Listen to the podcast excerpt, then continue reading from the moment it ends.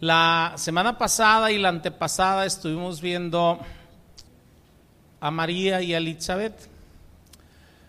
Estuvimos viendo la fe principalmente de, María, cómo Dios confirmó la fe de María. Vimos cómo Dios le da un anuncio este, a, Elizabeth, bueno, a su esposo, a Zacarías, ¿va? Este, eh, eh, eh, de que iba a tener un hijo con su esposa, este, cuando ellos ya andaban por ahí de los 60, 70 años, quizás ya rayándole hasta los 80 años, pero de 60 en adelante tenían entonces... Eh, ella era estéril, se le había ido, aparte de eso, la costumbre de las mujeres, ¿va? Entonces, este, eh, humanamente hablando, era imposible que tuviese un hijo. Pero para Dios no hay nada imposible. Vimos también eh, cómo tenía ya seis meses ella de embarazo cuando el ángel Gabriel viene con María y le dice, María, va, o sea, eh, eh, tú vas a tener, o sea, un hijo, un hijo del Altísimo, y será llamado hijo de Dios, va. Entonces, no nos olvidemos del detalle de la edad de María. María tenía aproximadamente 13 años de edad, era una jovencita muy, muy chica de edad, eh, eh, que conocía la palabra de Dios, ahorita lo vamos a ver, edad, este, que eh, ella tenía fe en el Señor, pero su fe Dios quiso confirmársela y por eso le dijo lo que estaba sucediendo con su prima Elizabeth dice, ella ya va por el sexto mes de, embarazo, entonces Dios acomoda los caminos y ella va con su prima prácticamente inmediatamente y Dios confirmó de diferentes maneras la fe de María. Yo me imagino a María con tantas cosas en su mente, tantas cosas eh, eh, eh, dándole vueltas en su mente, ¿verdad? O sea, ¿qué va a pasar cuando se enteren que estoy embarazada? O sea, ¿qué va a pasar con José? Acuérdense que ella estaba comprometida con José, ya estaba desposada con José. ¿Qué va a pasar con mis papás, con la gente? del pueblo, ¿va? o sea, ¿qué van a decir? Acuérdense lo que marcaba la ley, que una mujer que fornicara en la casa de su padre o que adulterara tenía que ser muerta, ¿va? Y muerta a pedradas, tenía que ser muerta por medio de lapidación. Entonces, ustedes, no sé si, si, si lo vean, o sea, tantas cosas pasando por su mente, pero ella creyendo, creyendo. Yo me imagino, por poner un ejemplo, a los primeros cristianos, cuando surgen edictos, por poner un ejemplo de parte de, de, las autoridades romanas, o sea, que tenían que abandonar el cristianismo. Y, o que si no lo abandonaban iban a morir en el, en el Coliseo romano. Yo me imagino tantas cosas también que pasaron por la mente de esos primeros cristianos. ¿Qué va a pasar cuando esté yo ahí o cuando me lleven al coliseo? ¿Qué va a pasar si las autoridades me descubren? ¿Qué va a pasar, va? Dios confirma la fe de las personas. Dios confirma la fe, confirmó la fe de, de, María. Es hermoso ver cómo la confirma de diferentes maneras, de manera personal, ¿va? De, este, de manera física eh, y de manera profética. Cuando vimos la confirmación de manera profética de parte de Elizabeth, eh, con eso terminamos nosotros la semana pasada, terminamos en el versículo 45 de Lucas 1, ¿sí o no? Donde dice, y bienaventurada la que creyó Ahí es donde nosotros terminamos, porque se cumplirá lo que le fue dicho de parte de Dios. Entonces, ahorita vamos a, continuar nosotros del versículo 46 al 55, que es la oración, la adoración de María, que es inmediatamente lo que sigue, inmediatamente después de esa confirmación a su fe, ella eh, eh, explota literalmente explota en alabanza, explota en adoración hacia Dios. ¿Qué significa esto? La alabanza se empieza a desbordar fuera de su boca. Pero se desbordó literalmente. Fíjense, versículo 46 dice, ¿ya lo tienen hermanos? Ok, dice, entonces María dijo, engrandece mi alma al Señor y mi espíritu se regocija en Dios mi Salvador porque ha mirado la bajeza de su sierva, pues he aquí desde ahora me dirán bienaventurada todas las generaciones, porque me ha hecho grandes cosas el poderoso. Santo es su nombre. Y su misericordia es de generación en generación a los que le temen. Hizo proezas con su brazo, esparció a los soberbios en el pensamiento de sus corazones. Quitó de los tronos a los poderosos, exaltó a los humildes, a los hambrientos colmó de bienes y a los ricos envió vacíos, socorrió a Israel su siervo, acordándose de la misericordia, de lo cual habló a nuestros padres para con Abraham y su descendencia para siempre.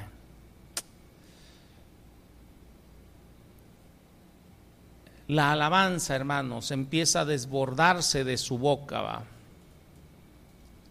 A esto, a esta alabanza, a esta adoración de María, se le conoce como el magnificad de María. La iglesia establecida, la iglesia católica romana, es la, principalmente la que lo conoce como el magnificad, entre otros, ¿va? Eh, esto de magnificad viene del latín, de una palabra en latín que significa exaltar. Y esto es lo que ocurre en el versículo 46 cuando dice engrandece. Ahí está exaltando a Dios. De ahí es donde proviene el nombre de magnificar para la iglesia católica. Pero nosotros simplemente le conocemos como la alabanza de María. Y así pónganle de título los que hacen anotaciones, la alabanza de María.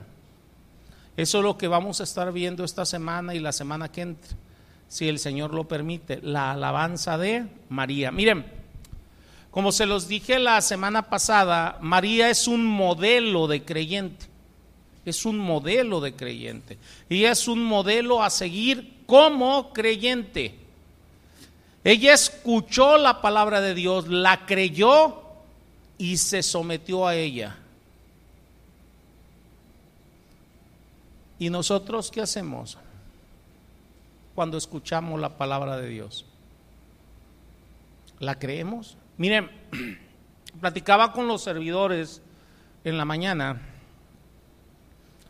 Eh, les decía, miren, les decía, miren, dice la palabra, en vano guarda el que guarda la casa si Dios no la guarda? ¿Sí o no, hermanos? Ok. Se los voy a traducir con lo que está pasando ahorita. Ahorita estamos en una época de pandemia, ¿va? En vano sirven todos los cuidados que tú tengas si Dios no es el que te cuida. Moisés lo dijo de esta manera, Señor, o sea, yo no me muevo. Si tu santo ángel no va por delante de mí, yo no me muevo. ¿Para qué me muevo? Tú puedes extremar tus precauciones, tú puedes extremar tus cuidados, pero si Dios no es el que te está cuidando, dice, ya saben quién, lo que diga mi dedito.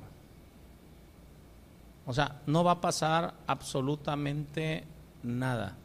Ahí es donde nosotros debemos de tener un equilibrio lo que hacemos con lo que creemos. Debe de estar de acuerdo lo que hacemos con lo que creemos. No vamos a tentar al Señor nuestro Dios, pero debemos de creer primeramente en lo que Él nos dice en su palabra. Ahorita en la semana me preguntan un par de hermanos, principalmente, me dicen, pastor, entonces, ¿cómo debemos de comportarnos ante las circunstancias, ante la pandemia, le digo, mira, tú voltea y ve la palabra. Ve lo que dice la palabra y vas a encontrar el comportamiento. ¿Por qué? Miren, si ustedes se van con, con, con, con Eva, Eva conocía el mandato, pero no creyó el mandato. El mandato era, el día que tú comas del fruto de este árbol, ciertamente morirás. O sea, te dice el Señor, no comas del fruto de este árbol. Eso fue lo que sabía Eva. Pero ella no le creyó a Dios, le creyó a la serpiente. ¿Qué simboliza la serpiente? La serpiente, o sea, simboliza al mundo. ¿A quién le vas a creer más tú? ¿A Dios o al mundo? ¿A quién? No lo dicen muy convencidos, se me hace que le creen más al mundial. A ver, ¿a quién le vas a creer más? ¿A Dios o al mundo? Ese es el punto. Eva le creyó más a la serpiente, le creyó más al mundo. No te va a pasar nada.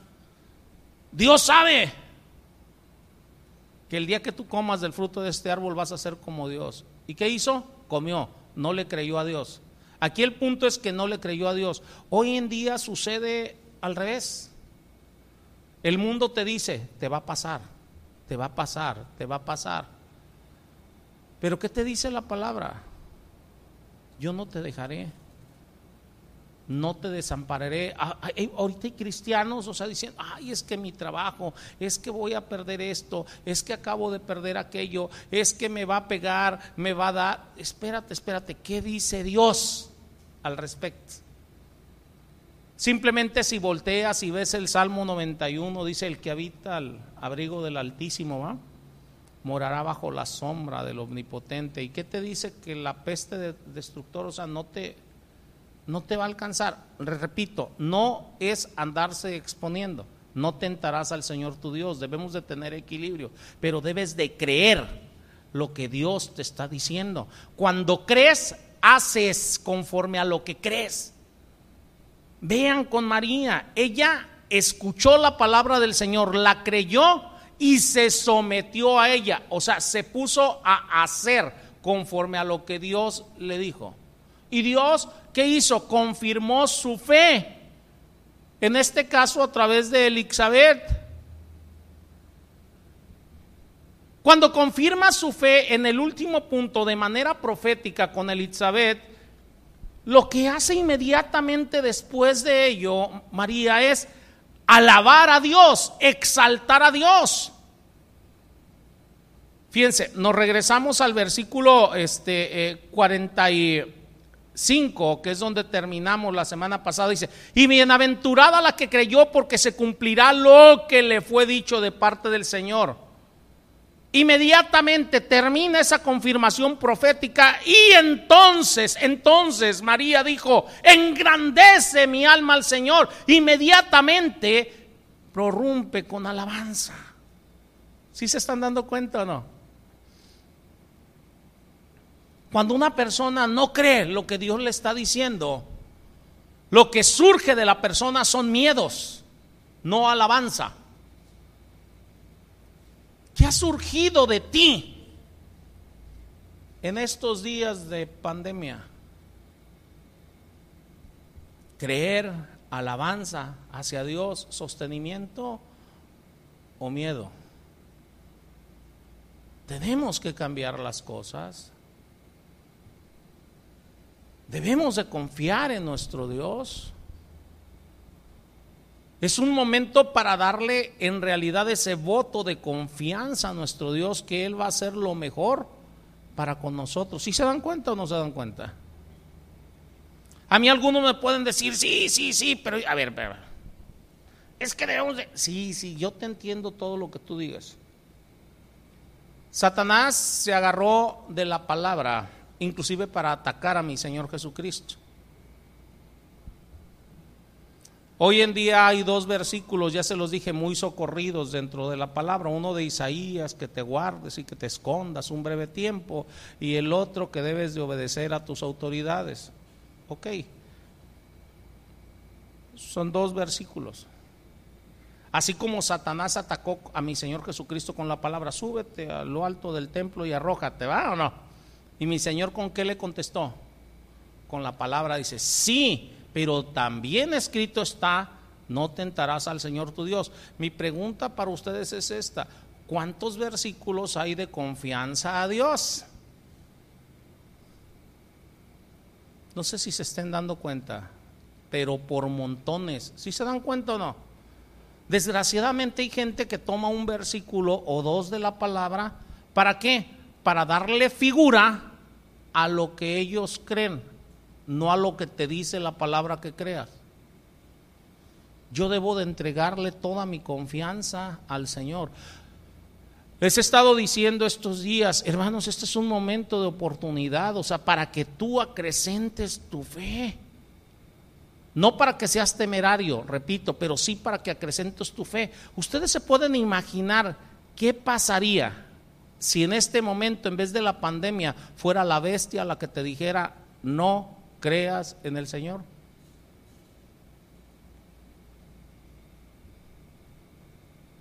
¿Qué dirías?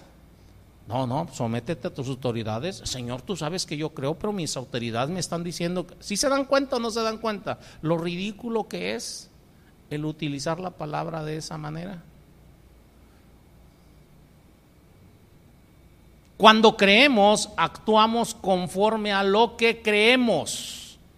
No por un versículo bíblico voy a violar otros versículos bíblicos. Necesito encontrar el equilibrio dentro de la palabra.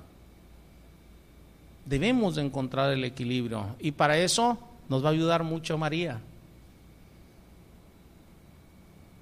María, se los acabo de decir, ella creyó. Primero escuchó lo que dice la palabra, luego creyó y luego se sometió a la palabra. Y ahora ella está alabando a Dios por ello, por lo que creyó, a pesar de lo que se le venía. En ningún momento ella le dice al Señor, Señor, o sea, que nada de lo que, ay, que, que me crea este José, ay Señor, que me crean mis papás, que, que me crean todos los que están alrededor, que no me vayan a decir nada. Hermanos, ella siguió con un estigma a lo largo de su vida, tan así que mi Señor Jesucristo, o sea, en Jerusalén le dicen, nosotros no somos hijos de fornicación. ¿Por qué? Porque era del dominio público que María había fornicado según el mundo. ¿Sí se dan cuenta o no? Ella simplemente se sometió a lo que el Señor le había dicho y alaba a Dios por ello. Por eso María es un modelo de creyente que, que escucha la palabra de Dios, la cree con todo su corazón y actúa en base a ello sin importar las consecuencias. Ella sabía que vendrían consecuencias, pero no le importaron. Sabía que iban a venir muchas cosas que iban a cambiar su estilo de vida, lo que ella estaba esperando en su estilo de vida. Sabía que iba a recibir ataques, pero le importaba más estar bien con Dios, creerle a Dios, que estar bien con el mundo. Esto lo puede hacer, hermanos, por una simple y sencilla razón. Al creerle a Dios, le deja todas sus preocupaciones a Dios. Y al dejarle todas sus preocupaciones a Dios, simplemente estalla en alabanza. ¿Tú dónde tienes tus preocupaciones? ¿A quién se las dejas? ¿A Dios o a tu marido? ¿O a tu esposa? ¿O a tu patrón? O, espérate, o, sea, o tú las andas cargando.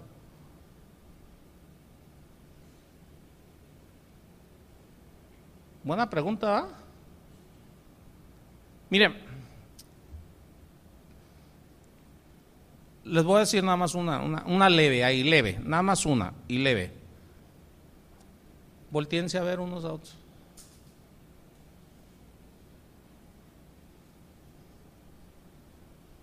Ok. Ok. ¿Cuánto creen que se puede juntar?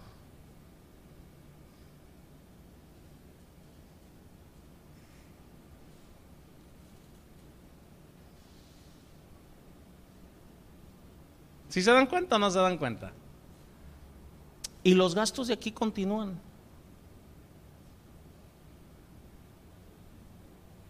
¿Y alguno de ustedes me ha visto preocupado por ello?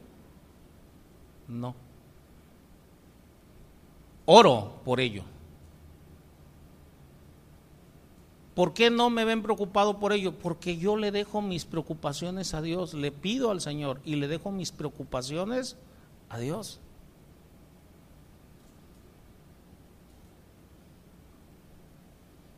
No sé si nos estemos entendiendo. Cuando tú crees, o sea, yo creo lo que Dios me dice, que Dios va a suplir. Si Dios no suple es porque no me quiere aquí, punto, se acabó. No sé si nos estemos entendiendo.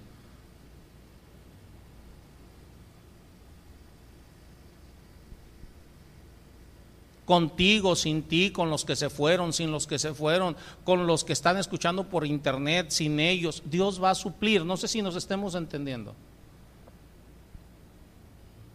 ¿Por qué? Porque Él lo dice. Esta es su obra.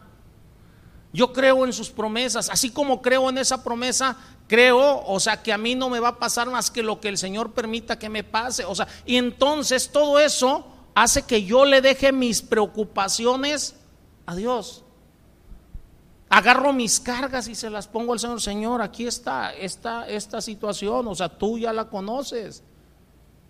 Yo creo que tú vas a hacer lo mejor, no sé si nos estemos entendiendo. Eso es lo que pasa cuando tú crees. Es lo que pasó cuando creyó María. Le deja sus preocupaciones al Señor. Ella sabía que iban a venir consecuencias. Yo sé que vienen consecuencias, yo sé que viene austeridad no republicana, franciscana, ¿va?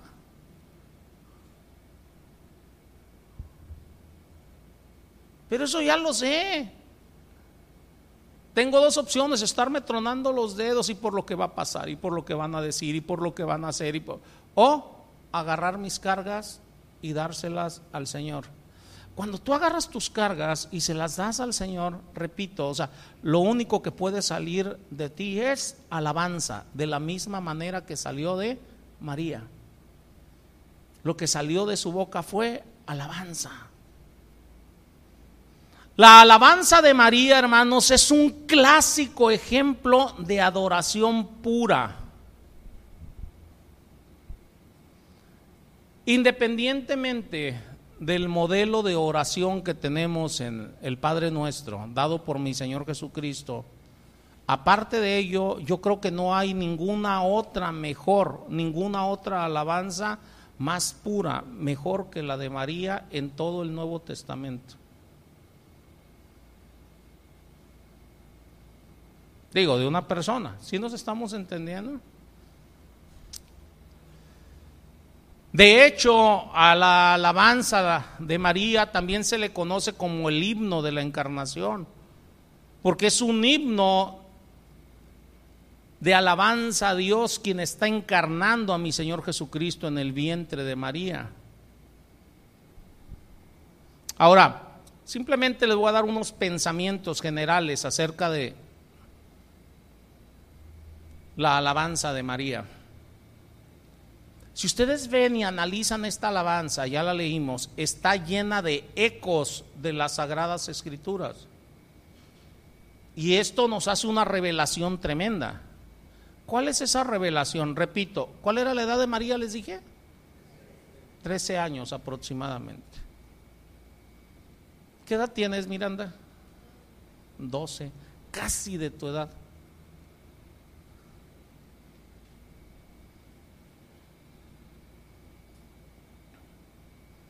¿Qué edad tienes, hijo? Diez. Tantito más grande. ¿Por qué les digo que es interesante esto? ¿Y por qué les pregunto la edad de estos jovencitos? Miren,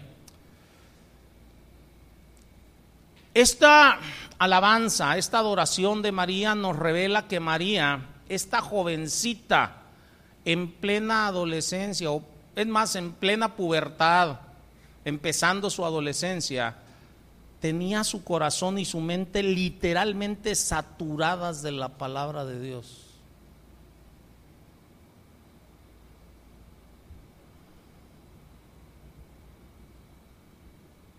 Yo a veces platico con jóvenes varones, con jovencitos, y se conocen más la historia de Dragon Boy que la de Cristo.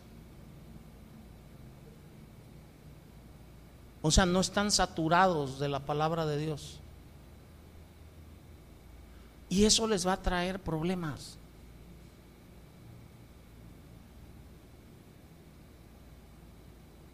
Hay algo otros padres que defienden a sus hijos y no es que ya crecerá, ya escogerá. No, no, no, espérate. Nosotros debemos de seguir el modelo bíblico.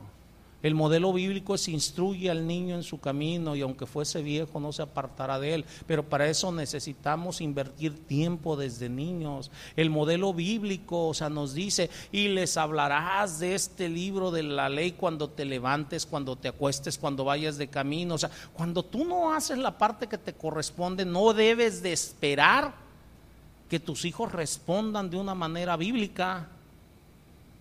Aquí estamos hablando de una jovencita de 13 años que está respondiendo de una manera bíblica. Y ahorita se los voy a demostrar. En su corazón, en su mente, literalmente, o sea, había una saturación de la palabra de Dios este cántico, esta alabanza hacia Dios contiene ecos de la oración, por ejemplo, de Ana en Primera de Samuel 1 y 2. No sé si se acuerden de Ana. Ana había orado a Dios para que le diera un hijo y Dios trabajó maravillosamente en la vida de Ana para darle un hijo al cual llamó Samuel. El salmo de María, este que María derrama aquí, contiene varias referencias a la ley, referencias a los salmos, referencias a los escritos de los profetas. Y esto nos indica que esta jovencita conocía las sagradas escrituras y estaba saturada de ellas.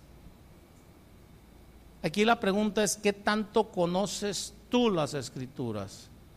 ¿Qué tanto estás saturado de las escrituras? ¿Qué tanto conocen tus hijos las escrituras? Tú no puedes responder de una manera bíblica si no estás lleno de la palabra.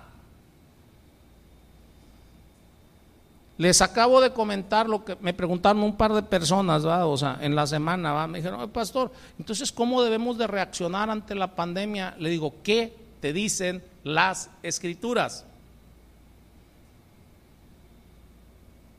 No es lo que yo diga, no sé si nos estemos entendiendo, es qué te dicen las escrituras. Y no nada más ante la pandemia, ante cualquier situación, una situación en el matrimonio es qué te dicen las escrituras. Una situación con tus hijos es qué te dicen las escrituras. ¿Sí se dan cuenta o no?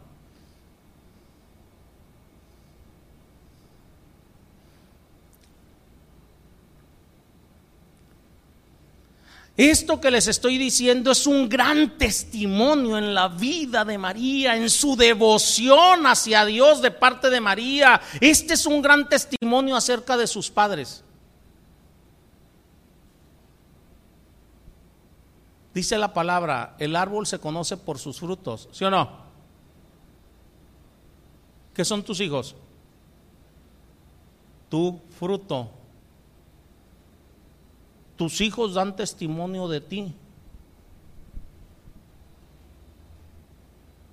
Me guste o no me guste, mis hijos dan testimonio de mí.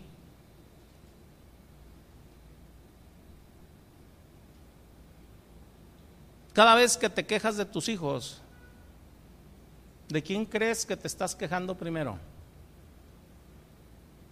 Porque están dando testimonio de ti. Tú puedes decir, es que yo no les enseñé esto.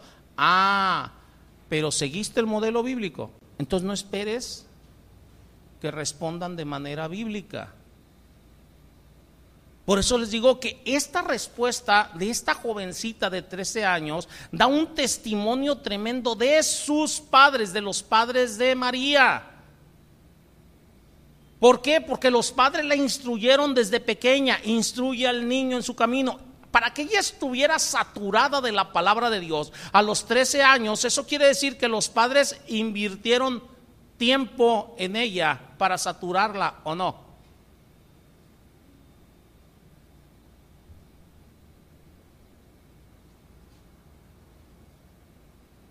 Y si ustedes le preguntan a los padres de María, ellos tenían muchas ocupaciones, ¿eh?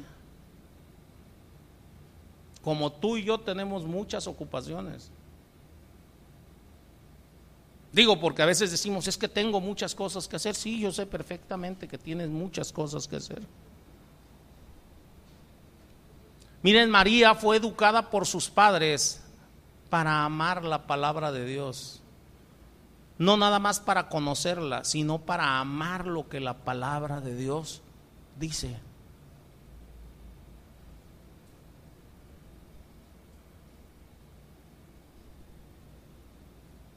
¿Sí se están dando cuenta o no, hermanos? Esto que les estoy diciendo no es ni para hacer sentir mal a nadie, ni para... No, no, no, no.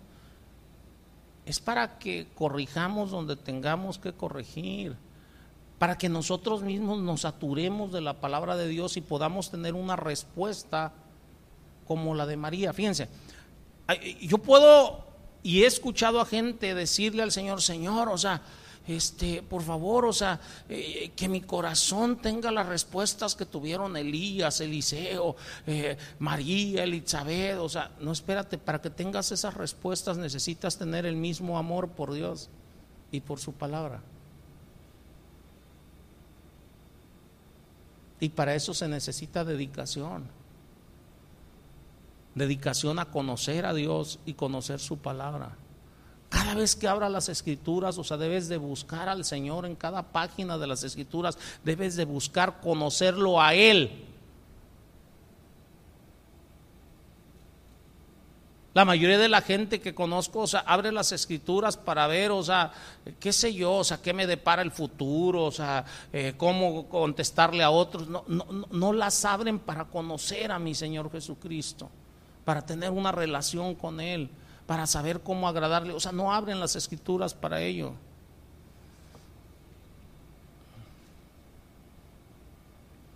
Si ustedes ven a María, María, 13 años de edad, ella no fue y dijo, Señor, espérame tantito, voy a ponerme ahorita a estudiar porque quiero alabarte, Señor. No se agarró abriendo su concordancia para ver, a ver, palabras, o sea, alabanzas para armar una alabanza preciosa para ti. O sea, no se agarró haciendo eso.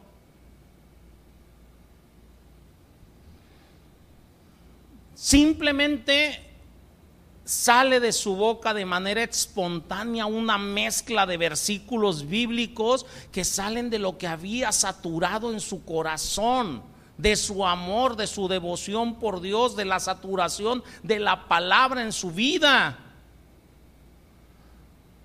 simplemente empezaron a fluir de manera espontánea un montón de versículos al mismo tiempo que alababa a Dios.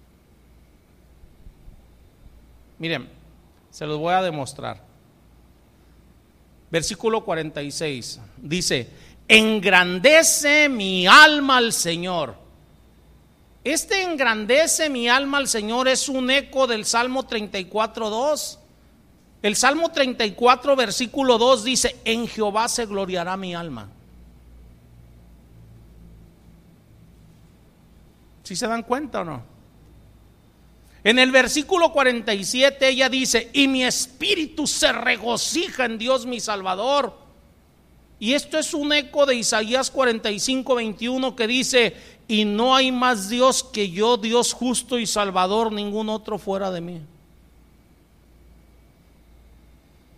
El verso 48 dice, María dice, porque ha mirado la bajeza de su sierva. Y esto simplemente es un eco de Primera de Samuel 1.11.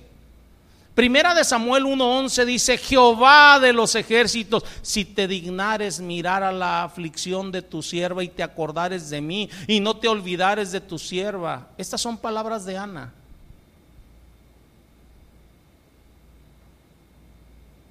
También esto nos hace recordar el Salmo 136, versículo 23, que dice, en nuestro abatimiento se acordó de nosotros, porque para siempre es su misericordia. Y nuevamente el versículo 48, ella dice, pues he aquí desde ahora me dirán, bienaventurada todas las generaciones. Y esto hace eco de Lea, en el versículo, en el capítulo 30, verso 13 de Génesis, dice Elea, dice, para dicha mía, porque las mujeres me dirán dichosa.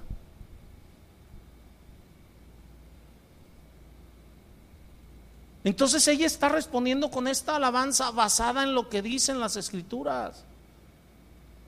Porque está llena de las escrituras. Versículo 49, ella dice, porque me ha hecho grandes cosas el poderoso. Esto es simplemente un eco del Salmo 126, versículo 3, que dice, grandes cosas ha hecho Jehová con nosotros, estaremos alegres.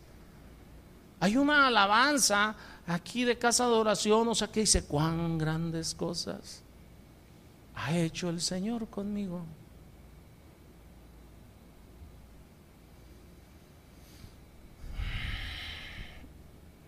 Ahí mismo en el versículo 49 ella dice, santo es su nombre, y esta es una cita directa del Salmo 111, versículo 9, que dice, santo y temible es su nombre.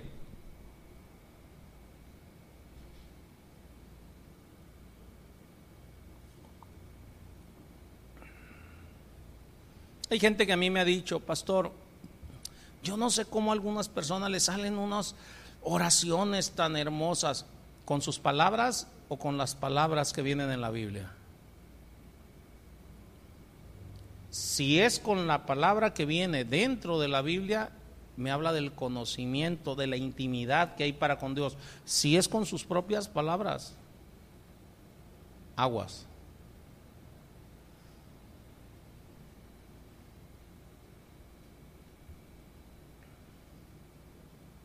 Porque a veces el hombre está acostumbrado a hacer lisonjas.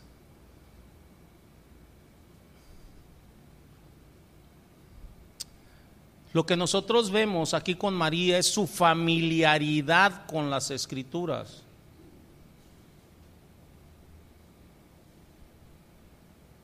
Ella está llena de las escrituras, ama las escrituras. ¿Y qué creen? Al estar llena de las escrituras, las aplica en su propia situación. Ella está viendo la situación en que se encuentra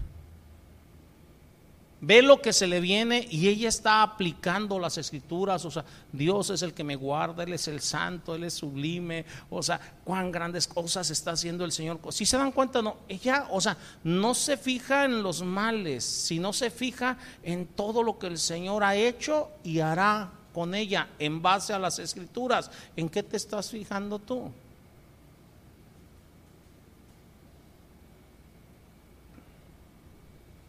Yo, he escuchado aún, por, WhatsApp cristianos quejarse ahorita del encierro.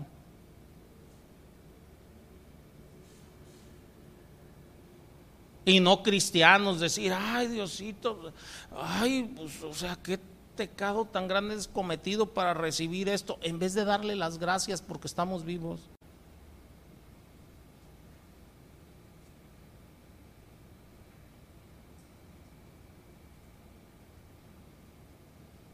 Hasta el día de hoy, gracias a Dios, ni uno solo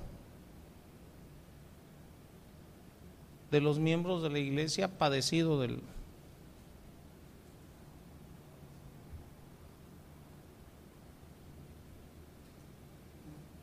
Y eso que he tenido, personas, o sea, que han estado en contacto directo con personas con el coronavirus,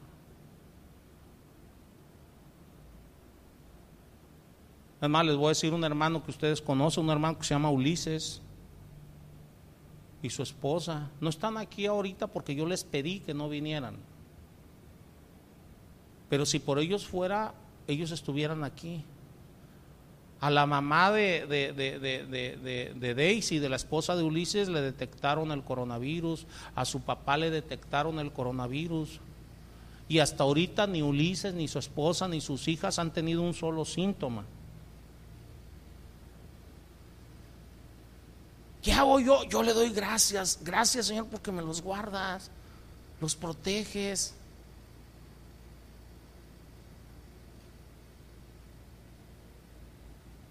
No hay una queja por ello, hay una acción de gracias. Porque en medio de las circunstancias el Señor, o sea, es fiel con su pueblo. ¿Cuál es tu reacción?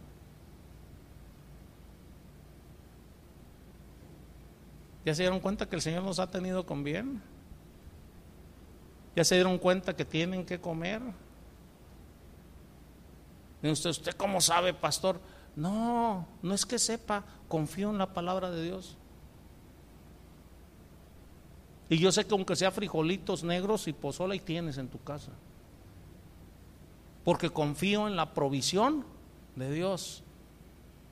Porque si la palabra de Dios a mí me dice, o sea, que, que, Él no deja ni siquiera las aves del cielo que ni siembran ni cosechan sin comer, sé que a ti no te va a dejar sin comer. No sé si nos estemos entendiendo. Entonces hay cosas que yo digo, o sea, porque creo en Dios.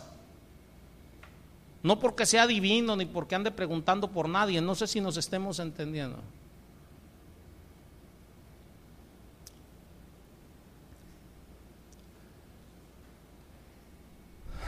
Entonces, ¿qué es lo que hace María? Empieza a aplicar la palabra que ella conoce, porque está saturada de ella en su propia situación. Y esto nos hace comprender que ella entiende muchas cosas de la palabra, no nada más que las repite como los pericos, sino que las entiende porque se ha dedicado a meditar la palabra, aún a sus 13 años. Ella comprende la historia de Israel. Ella comprende cómo es que Dios ha ejercido su poderoso brazo. Vean el versículo 51, cómo dice, dice, hizo proezas con su brazo, esparció a los soberbios en el pensamiento de sus corazones. Esto lo está diciendo en base a que el brazo de Dios, o sea, no se ha cortado nuestra desobediencia nuestra falta de fe, lo que a veces hace, o sea, que las cosas no se vean en nuestra vida. Dios es el mismo ayer, hoy y siempre.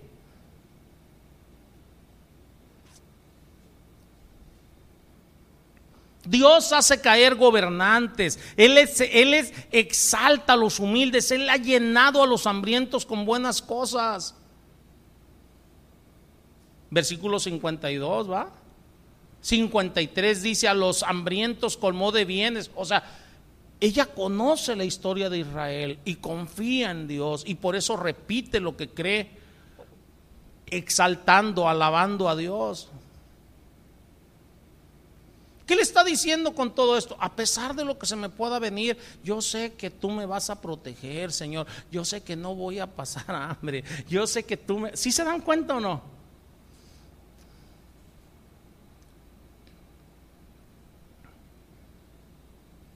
Ella comprende cómo ha sido la historia de Israel y cómo es que Dios ha ayudado a Israel. Miren hermanos, si ustedes voltean y ven la historia del pueblo de Israel y cómo Dios lo ha protegido con su brazo poderoso, aún siendo la más pequeña de las naciones, hermanos, mi Señor nos dice, o sea, que es bienaventurada, manada pequeña. Nosotros somos la Jerusalén espiritual.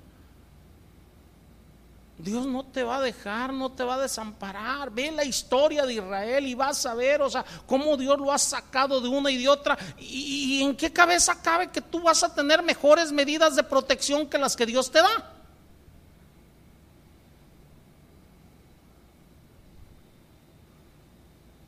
Mírenlos. Repito, no es que andes tentando a Dios, no nos vamos a andar exponiendo y vamos a andar en medio de las plazas o nos vamos a ir a la playa. No, no, yo no estoy diciendo eso. Lo que quiero es que entendamos a quién debemos de enfocar o en quién debemos de enfocar nuestra confianza. No en tus medidas. Hace rato les decía a los hermanos allá arriba, o sea, y se los acabo de decir a ustedes, o sea, en vano guarda el que guarda la casa si Dios no la guarda. Si Dios no te está guardando, aún en medio de toda tu protección en tu casa vas a enfermar y te van a pasar cosas.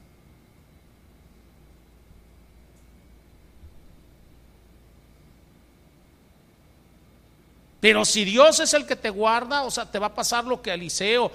O sea, Dios, o sea, en medio de todo un ejército que fue por él, pasó en medio de ellos o no. Dios los cegó. O sea, ¿en qué Dios creemos?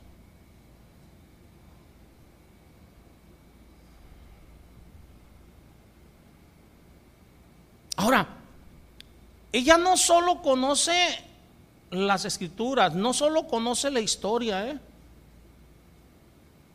no solo conoce las promesas y se agarra de ellas, sino que conoce los pactos. En pocas palabras, conoce teología. ¿Edad? ¿Cuántos?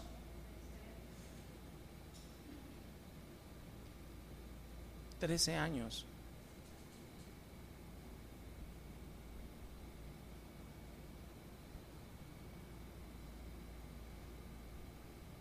Por la gracia de Dios. Tengo hijos como David, por poner un ejemplo.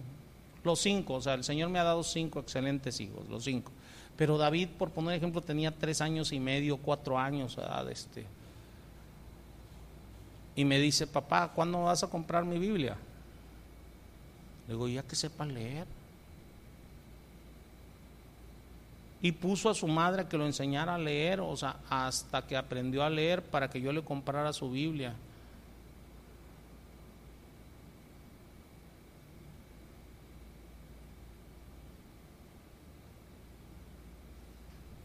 Si le preguntan, ya perdió la cuenta de las veces que ha leído la Biblia y libros alrededor de la Biblia, pero porque él ya lo está haciendo por él mismo.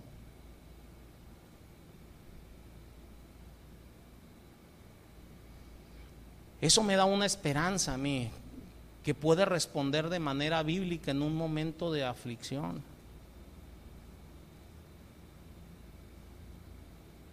María respondió de manera bíblica en un momento de aflicción. Era un momento de gozo, pero también un momento de aflicción, porque veía lo que se le venía. No sé si nos estemos entendiendo.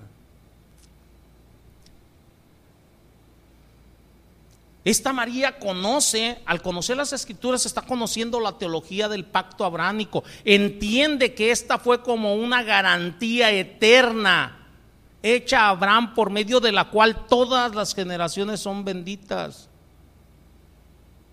¿O no le dijo así Dios a Abraham?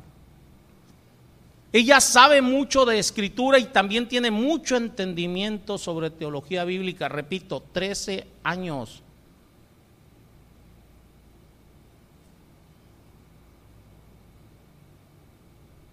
A mí me da mucha tristeza ver jóvenes que saben más de un programa, o, sea, no que no se diviertan, escúchenme. Hace rato les ponía el ejemplo de Dragon Ball, o sea, saben más la historia de todas las Z y las W y no sé qué tanto onda con eso, o sea, que del Señor. O sobre juegos o, o sobre otras cosas en vez del Señor, o sea, cosas que no edifican.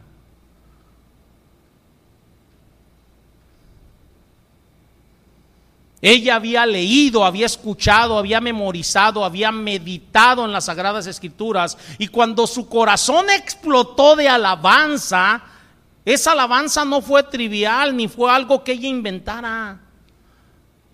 Simplemente las sagradas escrituras salieron por su boca a manera de alabanza. La alabanza de María es el lenguaje de las escrituras. Y esto simplemente mostraba la abundancia de lo que hay en su mente, la familiaridad con que trata los textos, está hablando de la abundancia que hay en su corazón. En Mateo 12:34, mi Señor Jesucristo dice, de la abundancia de la mente habla la boca, ¿o no? Lo que abunda en tu mente, lo que abunda en tu corazón es lo que va a salir por tu boca. Simplemente la manera que salieron textos bíblicos de ella me habla de lo que abundaba en su mente, en su corazón. María, esta pequeña jovencita, conocía las escrituras de Dios conocía al Dios de las Escrituras, conocía al Dios de Israel de una manera profunda, personal, conocía su palabra, la entendía, la había estudiado, se había aferrado a sus promesas y a sus pactos. ¿Tú qué haces en los momentos de necesidad? Aférrate a su palabra, a sus promesas, a sus pactos. Pero para eso necesitas conocerlos, tenle confianza a Dios. No seas como Eva, que le tuvo más confianza a lo que le dijo la serpiente. Y no le tengas más confianza a lo que te dice el mundo que a lo que te dice Dios. Esto se está transmitiendo por internet. Va a haber muchos que a lo mejor al rato me van a escribir irresponsable lo que le estás diciendo a la gente. Lo siento. No predico para agradar a las personas, predico para agradar a Dios conforme a su palabra.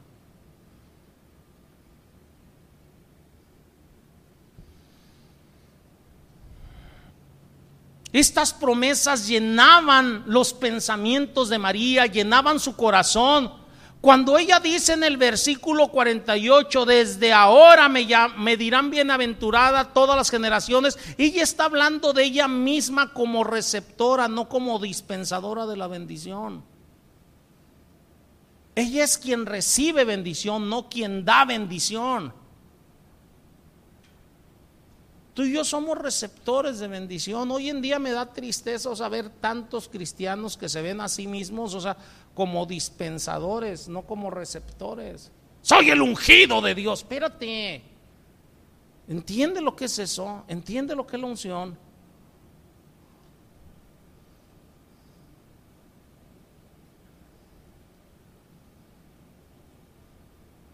Aquí en ningún momento dice que todas las generaciones la mirarán a ella para ser bendecidos. No dice eso. No dice eso. Dice, ellos me van a considerar bendecida por lo que recibí. Yo soy bendecido por lo que recibo, no por lo que doy. Pablo lo dijo de esta manera y que si algo bueno hace, dice, no lo hago yo, sino Cristo que mora en mí o no. Entonces yo soy bendecido por lo que recibo, no lo que doy, porque si doy algo es Cristo que mora en mí el que lo está haciendo, no yo. Y eso aplica también para María. Y ella lo entendía. Los que lo han tergiversado son las personas, la iglesia católica. No sé si nos entendamos. Ella no lo tergiversó, vean sus palabras.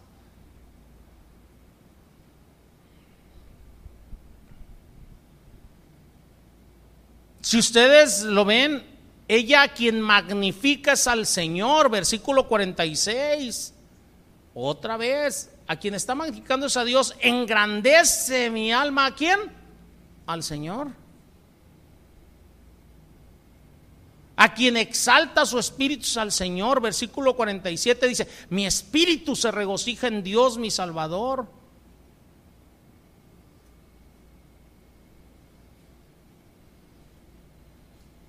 Versículo 49 dice, porque me ha hecho grandes cosas el poderoso. O sea, Dios ha hecho grandes cosas para su beneficio. Mira, si tú te pones a analizar, ¿cuántas grandes cosas ha hecho el Señor para tu beneficio?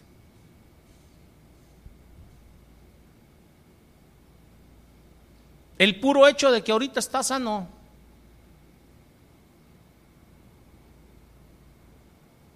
¿Sí se dan cuenta? A mí me puede decir, es que me duele acá, pues a lo mejor es cuestión de la edad, ya, los huesos no es lo mismo los tres mosqueteros que 20 años después, va. Ayer estaba yo sentado ayer y cruzo los pies, va. Cuando los descruzo me da un calambre. Soy con el pie.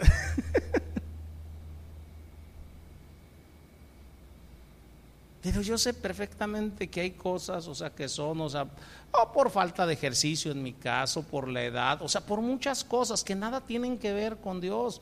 Pero si yo volteo y veo lo que Dios está haciendo conmigo al día de hoy y otra vez, o sea, tenerme sano, tenerme predicando, o sea, haciendo tantas cosas, o sea, que humanamente hablando no debería de estar haciendo.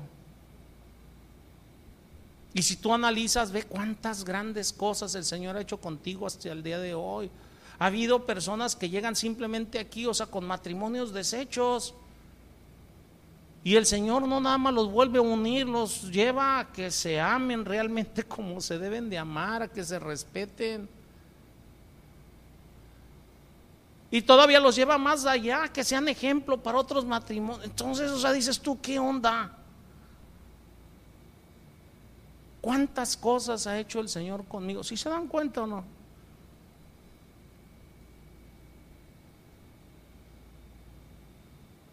Simplemente el hecho, a veces volteas y ves, y ves a, tus hijos y dices tú, ay, mira, o sea, este, eh, eh, mis hijos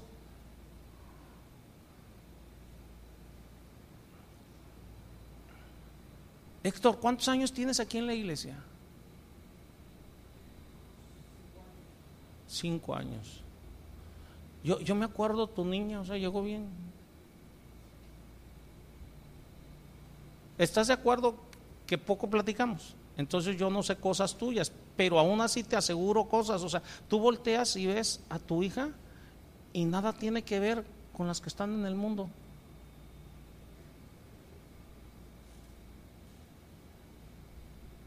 Que no es perfecta, no es perfecta, no sé si nos pero nada tiene, entonces simplemente el voltearla a ver es un motivo darle gracias a Dios, gracias Señor porque me la guardas, gracias Señor porque a, pesar de las circunstancias, o sea, tú la, has ido llevando a que cambie su mente, su manera de hacer las cosas. Si, si te das, entonces, ¿cuántas cosas tenemos para darle gracias a Dios?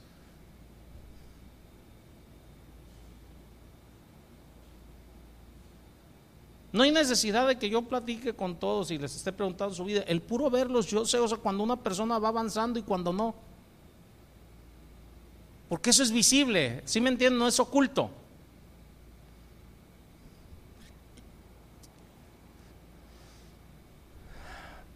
Entonces, lo que está haciendo María aquí, ella se regocija por la gran misericordia que Dios ha tenido con ella. Ese es un motivo de regocijarse. Pero a veces en vez de regocijarnos, decimos, ay, es que me hace falta, ay Señor, ya te pedí, no me has dado, y ve cuántas cosas te ha dado.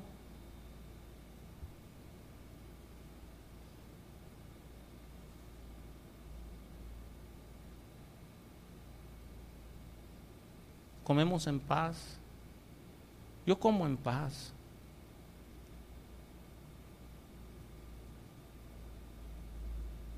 Antes no comía en paz, yo hoy como en paz.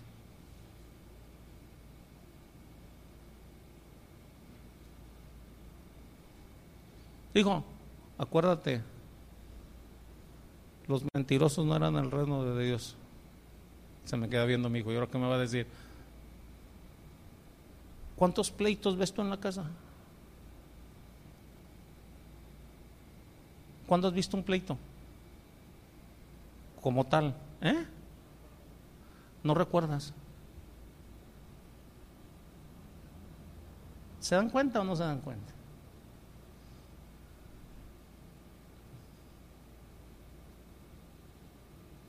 Yo le pregunté pleito. Yo sé que él se ha disgustado con sus hermanos, no sé si nos entendamos, pero o sea,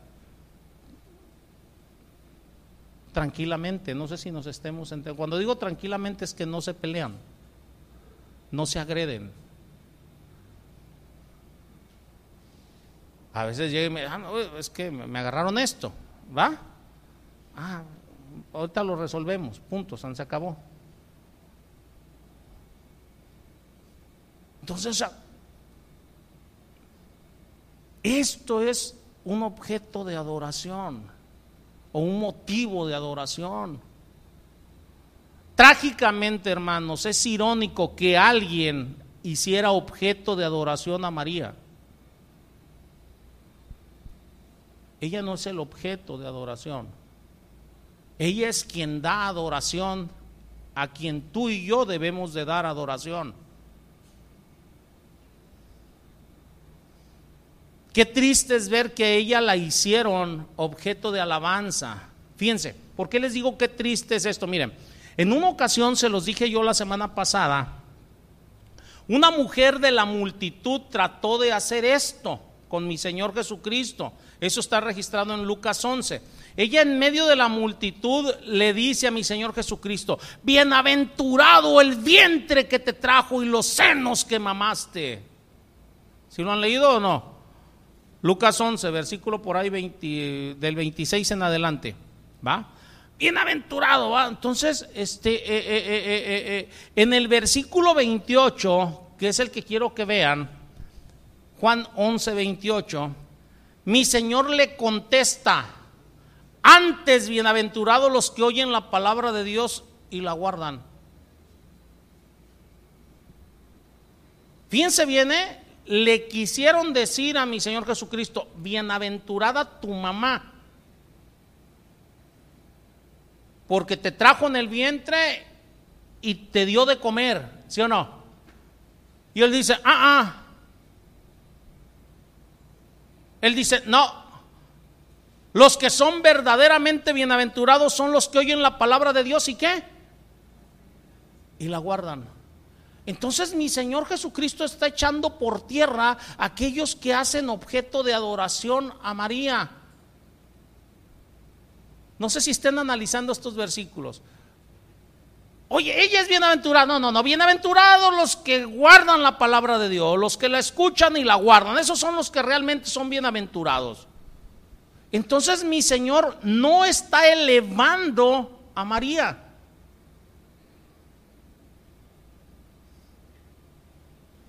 ¿Lo notan o no lo notan? No hay un solo versículo donde mi Señor Jesucristo eleve a María por sobre encima de las demás mujeres. El punto es que ella es la más bendecida, ¿por qué? Por la bendición que recibió de traer a mi Señor Jesucristo en su vientre. Esa es una bendición. Y es la más grande bendición. Pero ella no es dispensadora de la bendición. La ruta, hermanos, hacia la bendición es por el mismo camino que siguió María, que es el camino de la obediencia a la palabra. Ella obedeció la palabra, guardó la palabra, creyó en la palabra. ¿Sí se dan cuenta o no? Y por eso fue bendecida. La ruta tuya hacia la bendición es la misma ruta que siguió María, es la misma ruta que siguió Jeremías, es la misma ruta, la misma ruta que siguió Eliseo, Elías, Abraham. ¿Sí se dan cuenta o no? Cree la palabra y hazla y vas a ser bendecido.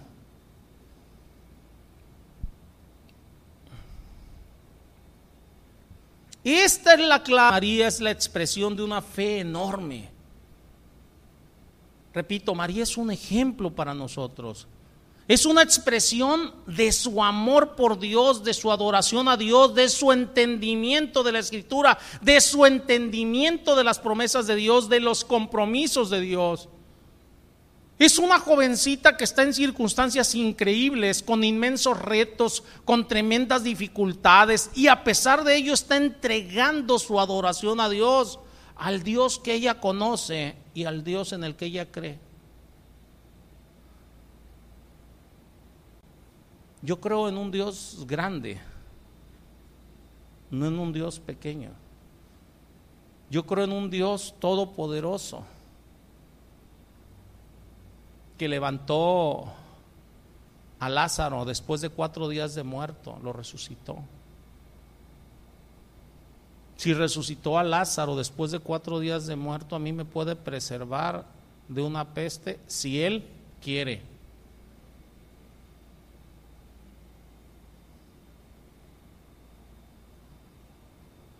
¿Si se dan cuenta o no? Lo que obtenemos de esto, hermanos, es todo el legado que María nos dejó en un ejemplo de lo que debería de ser un modelo de creyente. Como ya les dije, ella no escucha tus oraciones, ¿eh? Si no las escucha, no las contesta. ¿Qué dice la palabra? Que nadie puede venir de allá para acá y nadie puede ir de aquí para allá, ¿o no? Ella no puede venir a escuchar tus oraciones. Y si no las escucha, no las puede responder. Ella no es corredentora, en ningún lado de la palabra dice eso. Todas las cosas que el mundo dice de María tergiversan lo que verdaderamente ella es. Yo les aseguro una cosa, ella como creyente quedaría horrorizada si se enterara que la gente le rinde adoración. Ahí está Juan. Se postra ante el ángel, o sea que le está mostrando las cosas por venir. Y el ángel que le dice, eh, levántate, tú y yo somos consiervos. ¿Qué creen ustedes que diría María después de ver, o sea, la, la, la, la adoración de María? Pues, Oye, ¿qué onda? ¿Por qué me están rindiendo adoración a mí? ¿Adora a Dios o no?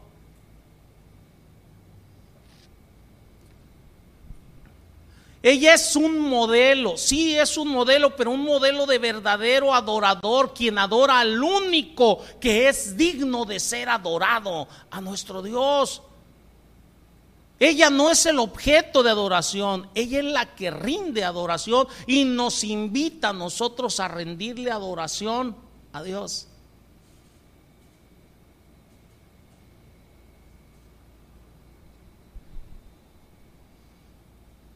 Fíjense, hermanos,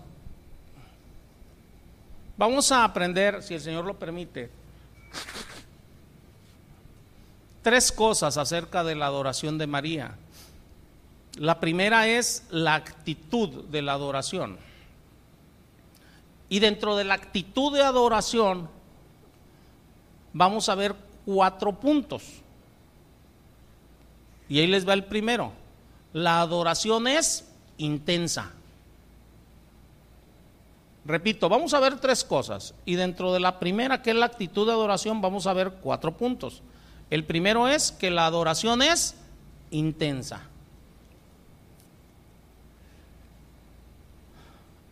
Perdón, interna. El segundo es que es intensa, disculpen. El primero es que es interna,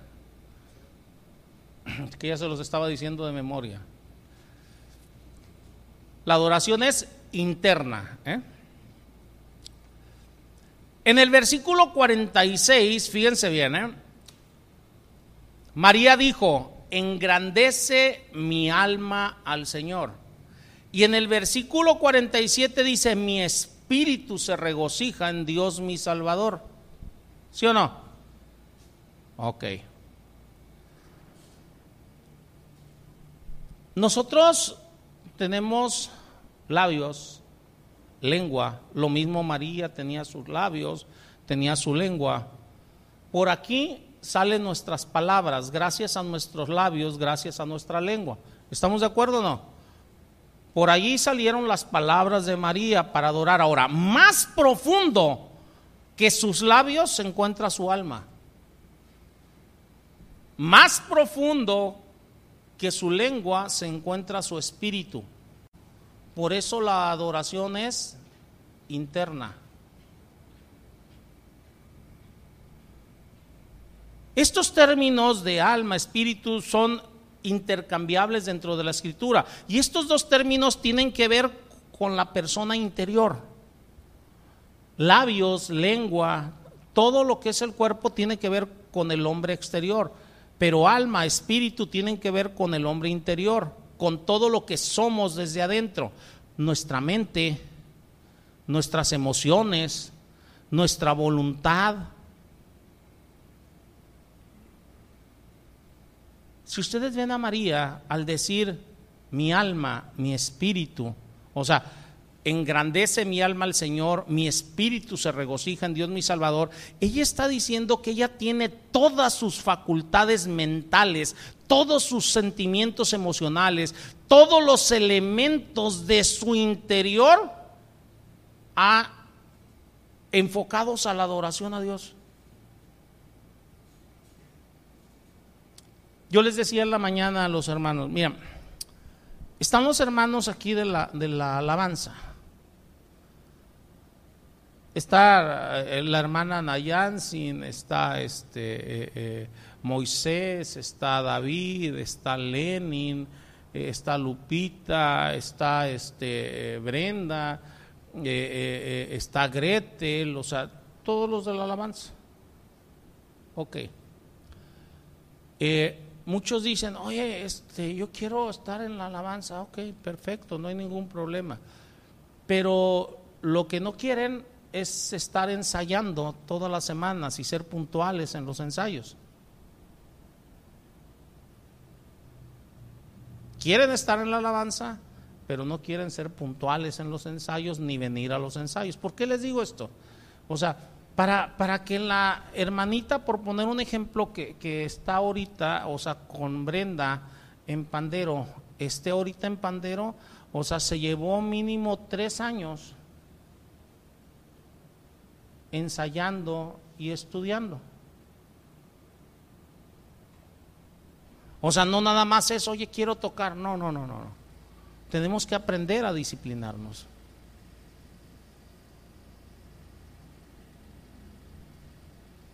Mínimo se llevó tres años. Dirán ustedes, oye, pero es que para aprender yo nada más lo que quiero es, sí, pero te tienes que aprender rutinas, tienes que aprenderte de la palabra, se tiene que ir verificando tu crecimiento como, como, como, como, como, como persona. Hay muchas cosas y ahí es donde ya no nos gusta. Están los hermanos de la alabanza, es algo similar. Y ellos ensayan, tienen un compromiso de ensayar a diario en sus casas, ensayar la guitarra, ensayar alabanzas nuevas, o sea, eh, semana a semana, o sea, tienen una alabanza, o sea, nueva, o sea, que estar ensayando, estar ensayando las anteriores. Ahorita que no estamos viniendo en, viernes a ensayar, ahorita ustedes no los ven aquí porque están ensayando arriba dentro de ese ensayo, o sea, ese ensamblar lo que ellos han ido aprendiendo y creciendo dentro de la semana. Que me les hace falta muchas cosas, sí.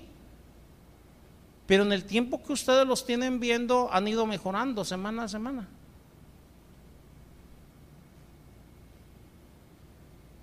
Lo que hacen lo hacen para Dios. No sé si nos estemos entendiendo. Y por eso tratan de darle lo mejor. Ahora, ¿cuál es el punto con esto? O sea, todo esto se tiene que ensamblar. Para que haya una armonía. Es lo mismo con nosotros. Y a veces no lo queremos ver. Está tu intelecto, están tus emociones, está lo que dices, está lo que haces. Todo tiene que ensamblar en tu vida como si fuera una orquesta.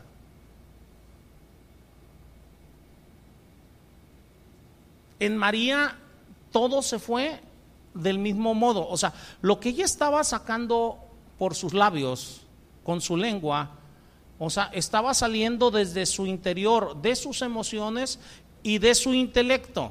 O sea, todo estaba en armonía dentro de ella. Yo a veces les he dicho a algunos hermanos, es que tiene que concordar lo que dices, lo que haces con lo que piensas. Porque luego dices una cosa piensas otra y haces otra muy diferente, ¿o no? Cuando nosotros somos guiados realmente por el Señor y nuestro enfoque es el Señor, todo nuestro ser, alma, espíritu, cuerpo, o sea, nuestros labios, o sea, lo que hacemos tiene que ir en armonía. Y aquí ustedes ven a María que va en armonía. Por eso empieza diciendo, o sea, engrandece qué? Mi alma, desde el interior lo está diciendo con los labios, por mi alma y mi espíritu se regocija, o sea, mi alma, mi espíritu, nosotros somos tres, alma, cuerpo y espíritu, y todo en ella está en armonía para alabar, para adorar a nuestro Dios. Mi pregunta es, ¿cómo estás tú?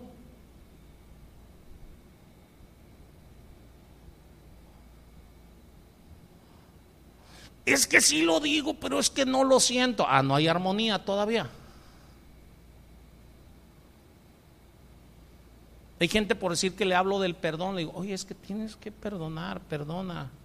Pero es que no lo siento. Ah, todavía no hay armonía.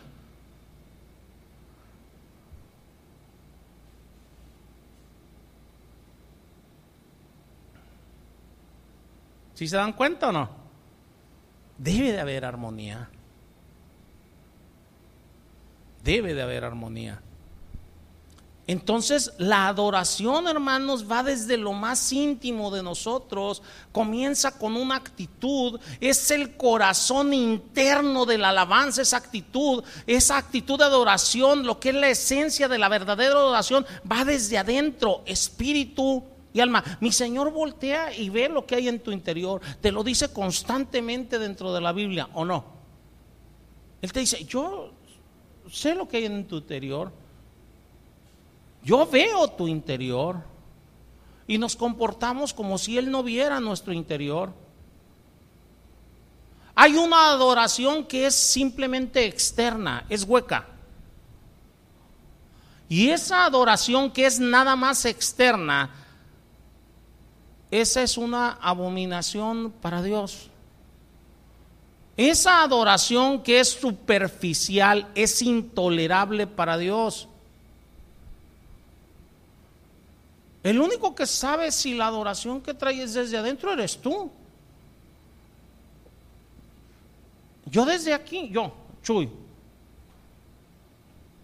los veo a todos, o sea, cantando y yo digo, ¿están adorando o no?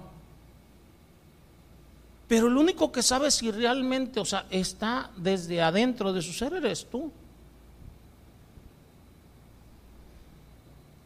Y Dios, porque a Dios no le puedes engañar. Fíjense, en Isaías 29, 13.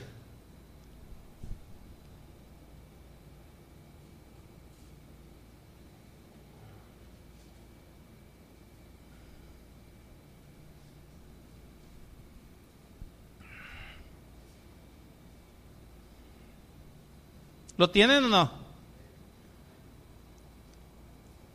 Está tremendo, ¿da Milton?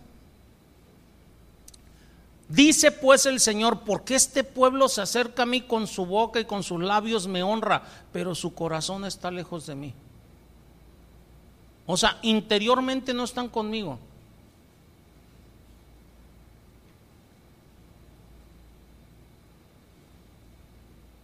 ¿Ven cómo María es un ejemplo? Ella empieza desde ahí, desde el interior, y dice, ay, engrandece mi alma al Señor. Pero porque le salió espontáneamente, le repito, no fue y preparó palabras, son palabras que le salieron así. Y mi espíritu se regocija en Dios mi Salvador. Cuando nada más hacemos las cosas para que nos vean en lo exterior, le estamos quitando realmente la adoración a Dios. Mi Señor Jesucristo lo dijo de esta manera, Dios es espíritu y aquellos que lo adoran lo deben de adorar ¿cómo? En espíritu y en verdad. Otra vez María dice, engrandece mi alma al Señor y mi espíritu se regocija en Dios mi Salvador. O sea, le debemos de adorar desde el interior. Debe de estar en armonía lo que decimos lo que hacemos y lo que sentimos y pensamos cuando hablamos de adoración a nuestro Dios. A lo mejor algunos de ustedes dicen, oye, pero es que yo no lo siento así. Hay que buscarlo. ¿Cómo lo vas a buscar? ¿Se acuerdan cómo les dije? Simplemente las señoritas que están en, en Pandero, o sea, parte de lo que aprenden, o sea, se les pone a memorizar versículos, eh, se, les dan, o bases bíblicas para el pandero, o sea, ellas se les enseña que deben de estar, o sea, eh, no nada más con el pandero, sino que deben de estar cantando, alabando, una invitación, pero primeramente que es un asunto de ellas con Dios, no es para que los demás las estén viendo, ellas están delante de Dios haciendo las cosas y por eso donde ofrecerlo, o sea, se les está enseñando a adorar.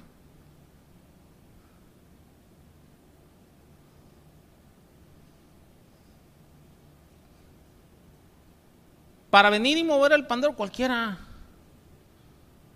Para venir y rasgarle a la guitarra cualquiera.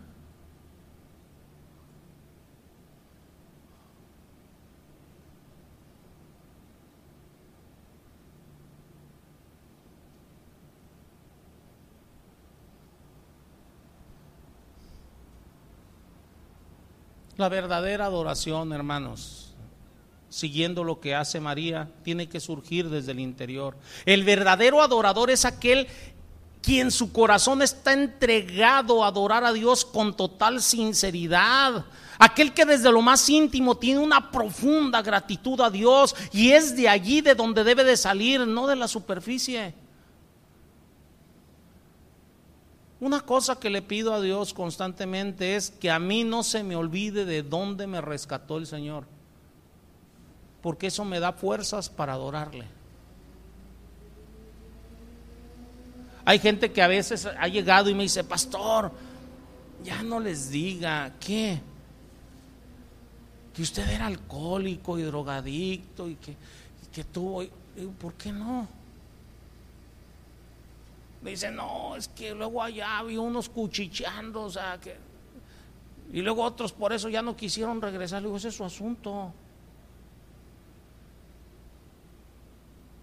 Eso me mantiene a mí con los pies donde debo de tenerlos porque sé de dónde me rescató el Señor y espero que jamás se me olvide porque eso me hace que jamás me deba de sentir más que nadie. Si el Señor me tiene como pastor es por su gracia, no porque yo sea más que nadie. Soy uno más entre todos los demás. Simplemente Él me dio el oficio de pastor, punto. Como a otro le dio el oficio de cantar, a otro, no sé si nos estemos entendiendo. A otros el Señor los tiene como maestros. él dice la palabra que nos acomoda en el cuerpo como Él quiere o no. Pero no porque un miembro sea más valioso que los demás miembros.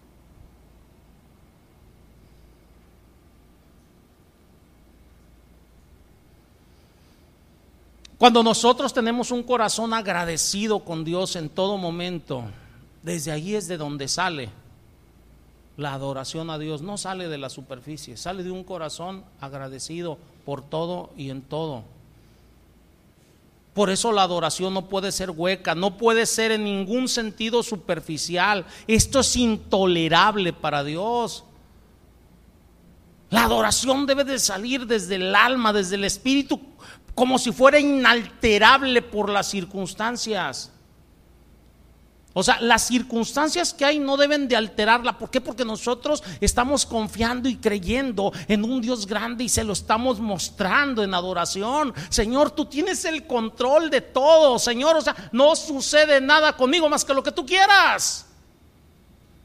Y yo te doy gracias por ello, porque lo que tú hagas va a ser lo mejor para mí si no escatimó en dar a, mi Señor Jesucristo, o sea, para que tú y yo no nos perdamos, tú crees que junto con Él no nos va a dar todas las cosas y en ello también está el cuidarnos, el guardarnos, el ver por nosotros.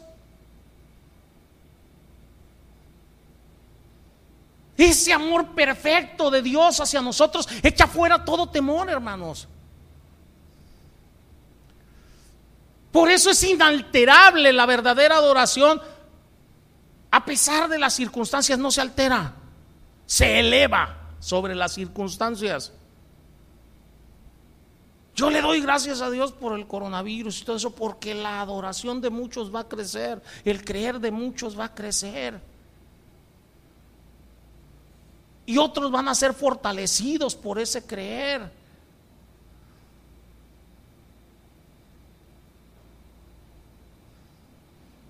No dice la palabra que de todo lo que aparentemente es malo Dios saca cosas buenas para los que le aman. Entonces yo creo que de todo esto van a salir cosas buenas.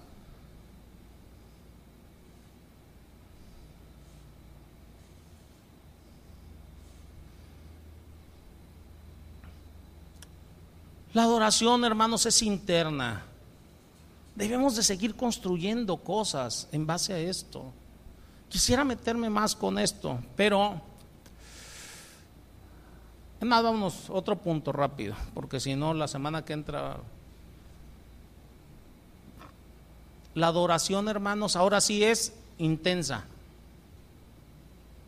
Se los estaba dando al revés hace rato.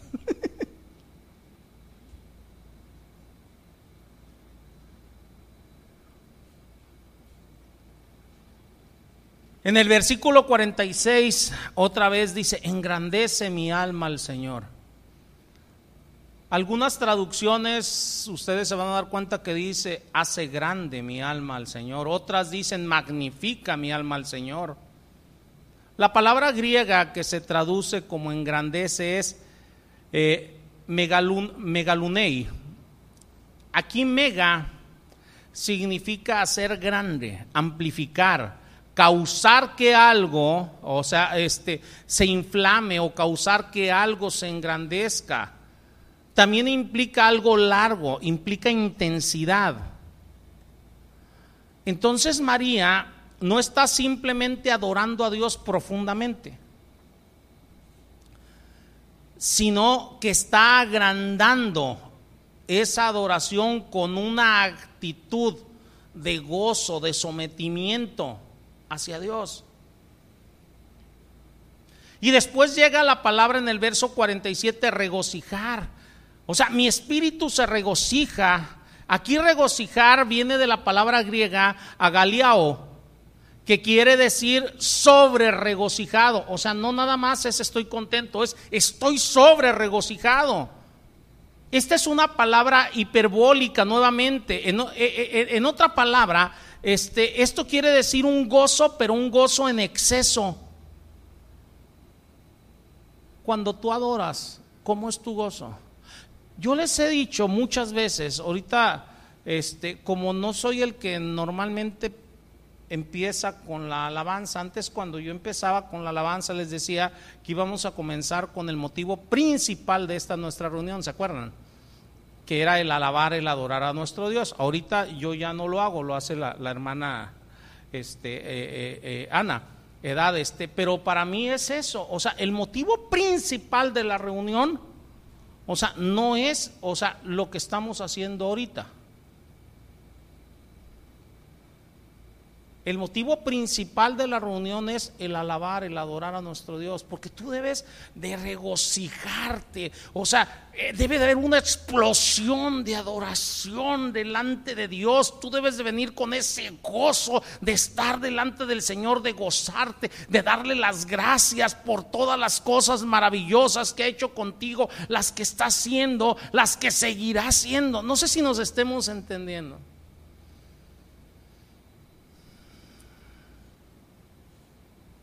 Por eso el reino de Dios es gozo, paz, justicia en su Santo Espíritu. Pero es un gozo en exceso, no por las circunstancias, es a pesar de las circunstancias y sobre las circunstancias. En otra porción de la palabra nos habla del gozo inefable, o sea, un gozo que no cesa. Podemos estar en medio del dolor gozosos en el Señor. ¿Por qué? Porque su palabra se cumple. Su palabra se cumple. Este es un gozo, ahora sí, una palabra que me van a entender los chavos. Es un gozo extremo. Ya ven, ahorita todo le ponen extremo, ¿da? Es un gozo extremo, un gozo grandioso. Es un gozo intenso. Este es un tipo de cosa un tipo de gozo que está saliendo de dentro de esta jovencita. ¿No les parece maravilloso? Lo que Dios puede producir. Si lo puede producir en una jovencita, o sea, hermanos, disciplinémonos, entreguémonos al Señor, o sea, y, y créanme que hay tantas cosas que el Señor quiere hacer con nosotros. Pero si tú te entregas a medias al Señor, pues claro está que tu sentir va a ser a medias. Te entregas de lleno, o sea, no alegues con el Señor, o sea, y lo que el Señor te va a dar, te va a dar de lleno. Él, no da con medida.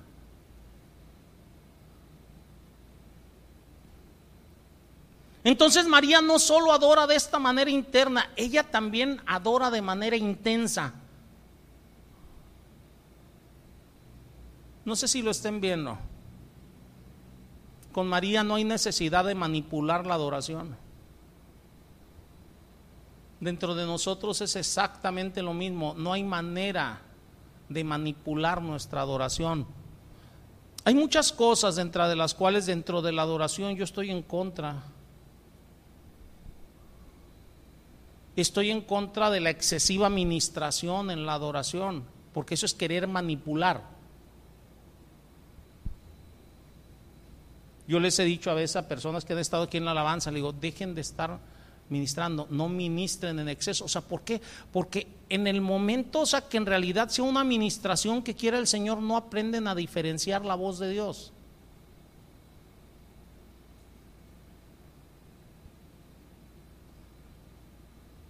No está sintiendo, hermanito, ahorita cómo, cómo fluye el Espíritu Santo y quiere tocar. Eso es manipulación.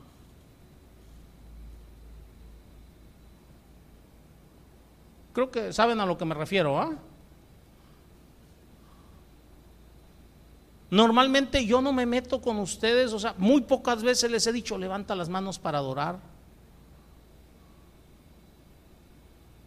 O cierra, o sea, yo los dejo, o sea, que sea un asunto entre el Espíritu Santo y ustedes.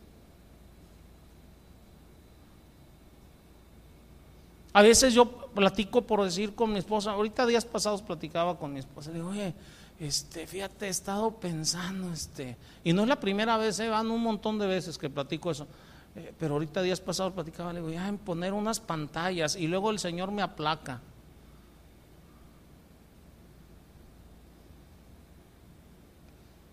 Tengo como tres años con un proyector, es más, aquí lo tengo abajo, y está empaquetado.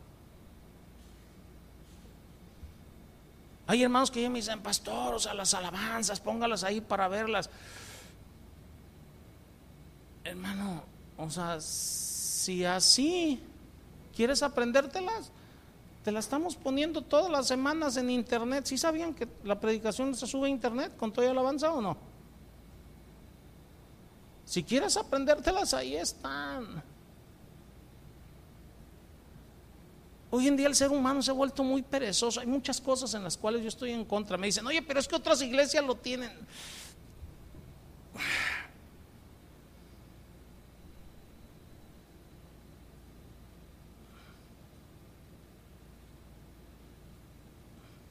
Lo que quiero es que tú sientas esto, que aprendas a sentir esto.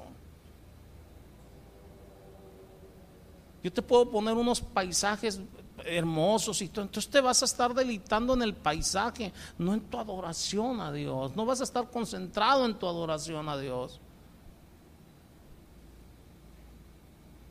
Hay gente que dice, es que yo para adorar a Dios necesito una música tranquila. ¿Cuál música tenía aquí María? ¿Sí se dan cuenta o no? Hay otros que dicen, no, es que yo adoro a Dios con rap. Espérate, ¿qué tenía aquí María? Simplemente fue una explosión de adoración, de alabanza hacia Dios. Fue un cántico lo que hizo María aquí, fue hacia Dios, pero le salió desde su corazón. La adoración, hermanos, no puede ser inducida por cierto tipo de música, ni por sonidos, ni por el órgano, ni, ni, ni, ni por paisajes, por nada. Les repito, siendo honesto con ustedes, esta es una de las razones por las cuales no ven tantos aditamentos.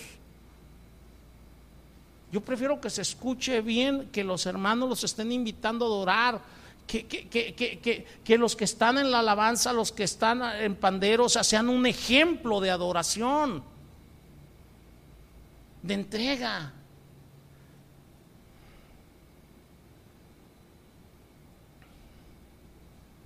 Por eso en ese sentido aquí la iglesia es un lugar austero. No sé si el día de mañana ponga o no ponga, pero les explico el por qué hay cierta reticencia en mí para hacerlo.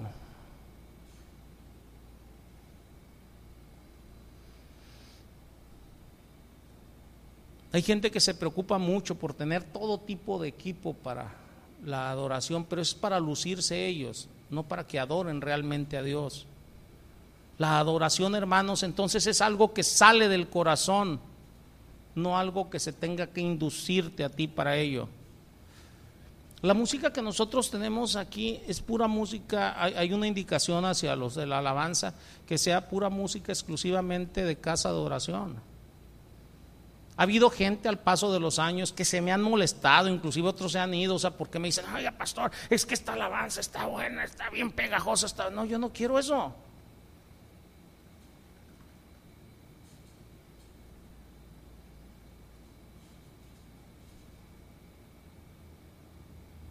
Cuando el Espíritu, está, el, Espíritu Santo está dentro de ti, no ocupas eso. Quien lo ocupa es una persona que no tiene a Dios y está buscando el gozo en el ritmo, no en Dios. La música que utiliza Casa de Oración es una música para hacerte pensar, no para hacerte sentir. Lo que queremos es que pienses en las grandes verdades de tal modo que tú puedas adorar a Dios basado solamente en las cosas que son verdad acerca de Él, o sea, basado en la palabra. Si ustedes analizan las alabanzas que hay aquí eh, en casa de oración, o sea, todas están sacadas de la Biblia.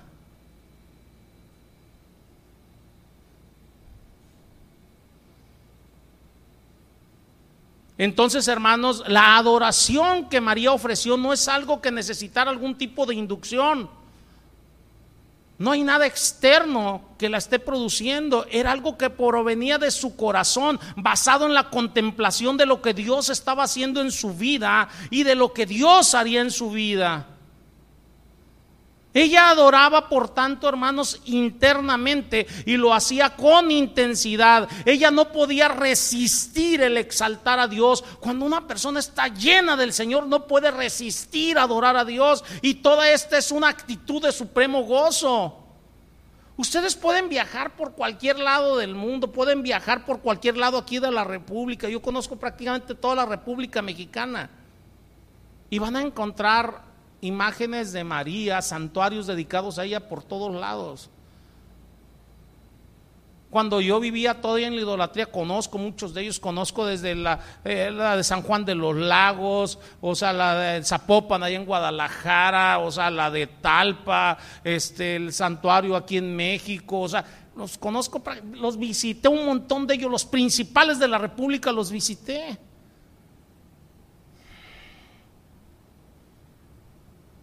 Los he visto en iglesias, en catedrales, dentro de casas, inclusive en el lobby de diferentes hoteles, hasta dentro de las habitaciones de algunos hoteles he llegado a encontrar eh, eh, adoración a, María.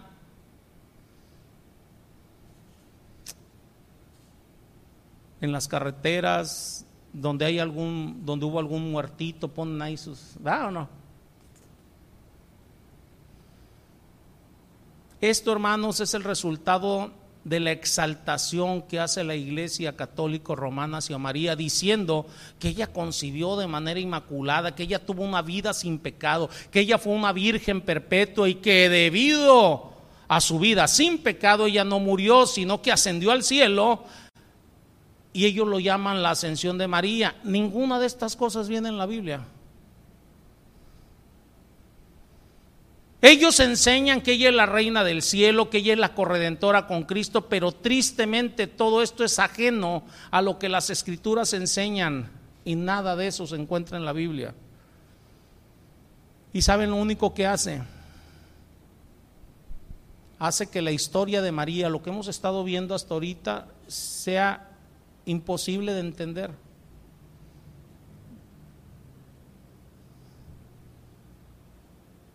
Hace que inclusive muchos cristianos se alejen de la realidad de María y vean el gran ejemplo que ella es para nosotros como mujer de fe. No sé si nos estemos entendiendo.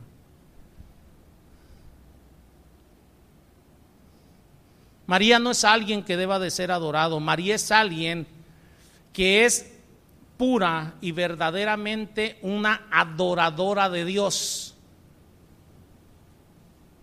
y nos invita a adorarlo.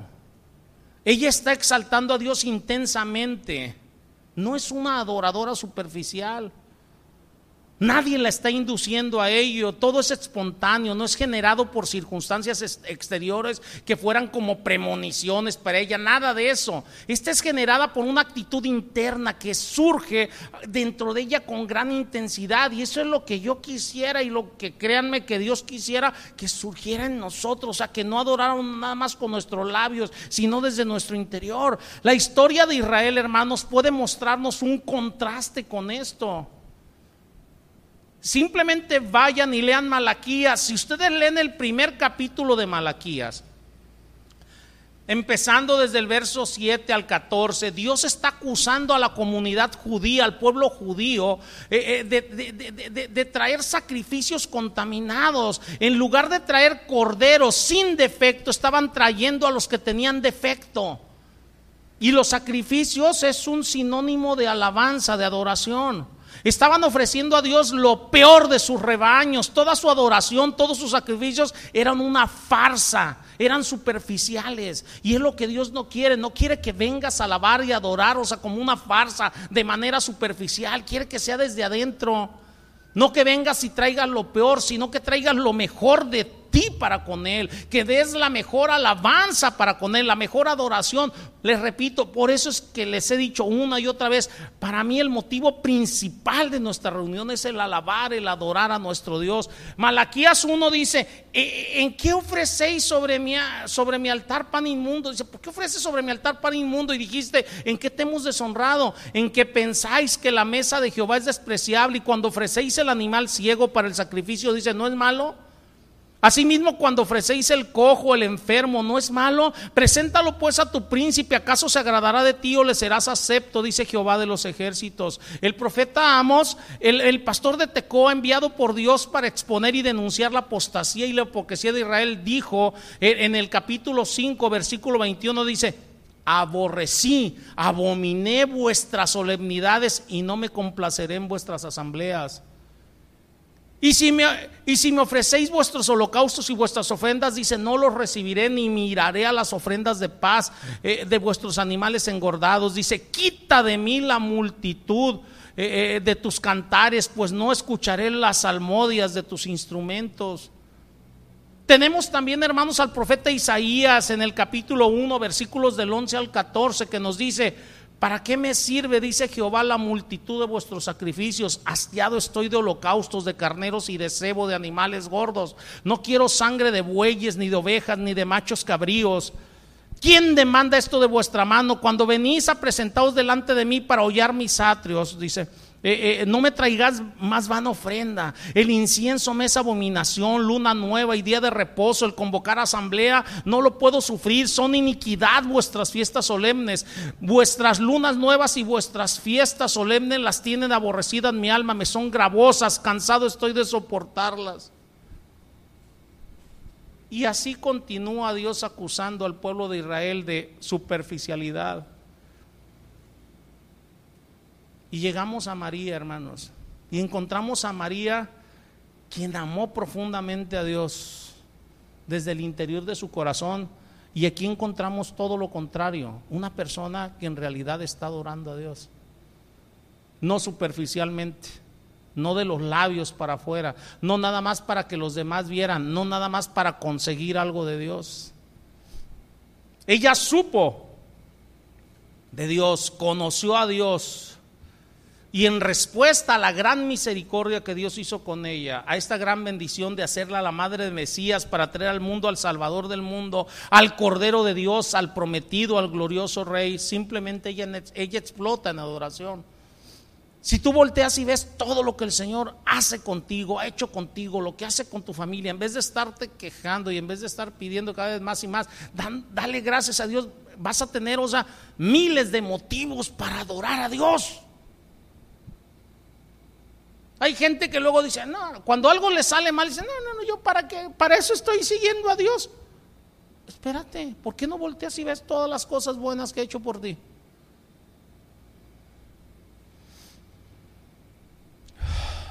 Ella no solo está agradecida por todo lo bueno que ha hecho, sino por su confianza en Dios. Porque Dios no es hombre para mentir, ni hijo de hombre para arrepentirse. Por eso ella lleva su adoración de manera interna, de manera intensa. Aquí le vamos a dejar, la semana que entra continuamos con la adoración. Créanme que el Señor nos va a mostrar grandes, grandes cosas en la adoración de María. Repito, ella es un gran ejemplo para nosotros como creyente, como creyente.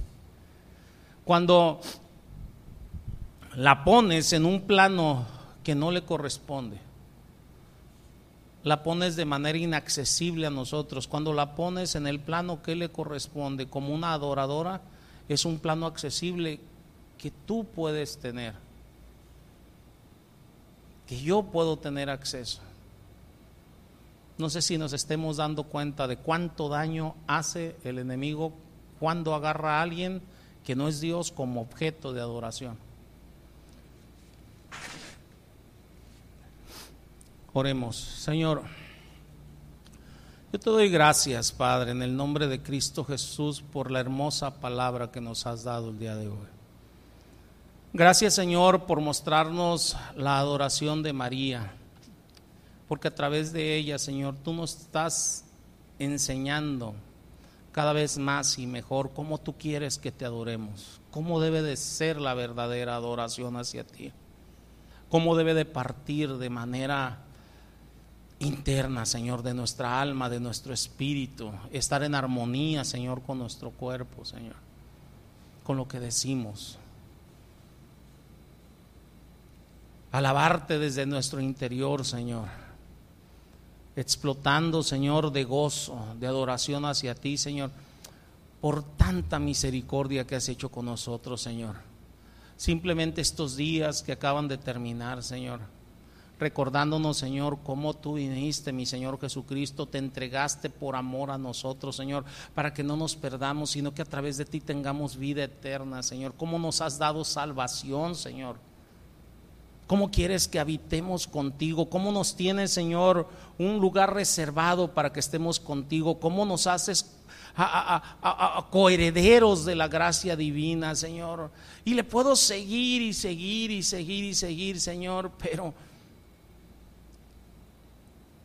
son tantos los motivos que tengo para adorarte, Señor. Tú me amaste, Señor,